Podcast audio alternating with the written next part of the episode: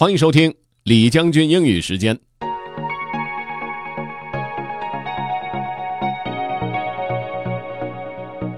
各位好，今天和大家分享一个典故，一个词汇典故。英文当中有句话是这么说的：“Sing like a canary。” Canary 是金丝雀，哎，唱歌像金丝雀一样，什么意思呢？Let's get started. Have fun. There are thousands of different kinds of birds. They come in all sizes and colors, and they each make their own sound. That was the robin singing.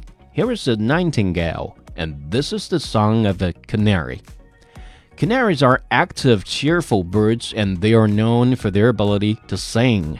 Some animal experts say they are among the best singing birds. You can even train a young canary to sing, and they can sing for hours. So, if someone says that you sing like a canary, you would think that they mean you sing cheerfully all day long. But that is not what saying like a canary means, not even a little. In English, if you sing like a canary, you are reporting on someone to high level officials like the police. Let's say police officers question someone suspected of a crime.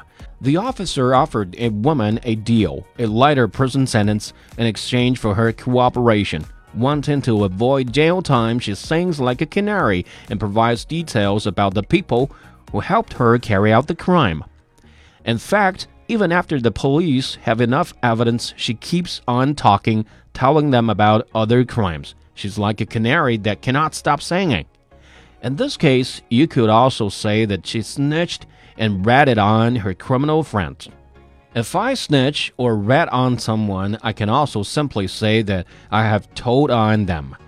To tell on a person is to tell someone else a bad thing they have done. So, for example, if I tell on you, I share something bad you have done with someone else. Although to tell on someone sounds a little childish. Brothers and sisters often tell on each other to their parents. Classmates can tell on each other on their teachers.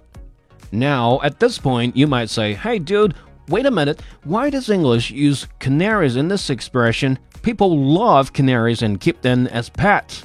They're happy, harmless little birds. Well, yeah, they are, but that is not the point. To say someone sang like a canary simply states what the bird does naturally and often. It sings. The expression does not mean that the birds are bad, also, it does not liken them to criminals. So, if someone sings like a canary and rats on their friends, we would never call them a canary, but we could call them a rat. Canaries, it seems, are easier to love than rats.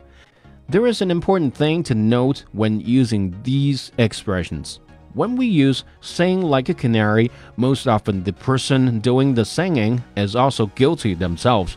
However, if you snitch or rat on someone, you do not necessarily have to be involved in whatever it is you are snitching or ratting about.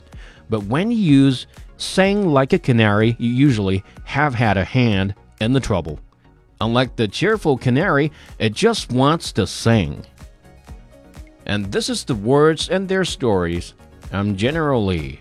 Anna Matteo wrote the story for VOA Learning English. George Grow was the editor. 哎，真是不听不知道，一听吓一跳哈！如果在英语当中有人说这个谁谁谁像金丝雀一样在唱歌，哈，那绝对不是说他唱歌唱的好听，也不是说他唱歌唱的久，而是说他在交代事情啊，在交代自己也做了的一些错误的事情。如果您想回听本期节目，可以关注重庆之声的微信公众号“重庆之声”，点击品牌进入李将军英语时间就可以了。另外，还可以在喜马拉雅 FM 上搜索“李将军”，就可以找着我了。Okay, that's all for today. Thanks for listening. This is General Lee 李将军，下期节目见。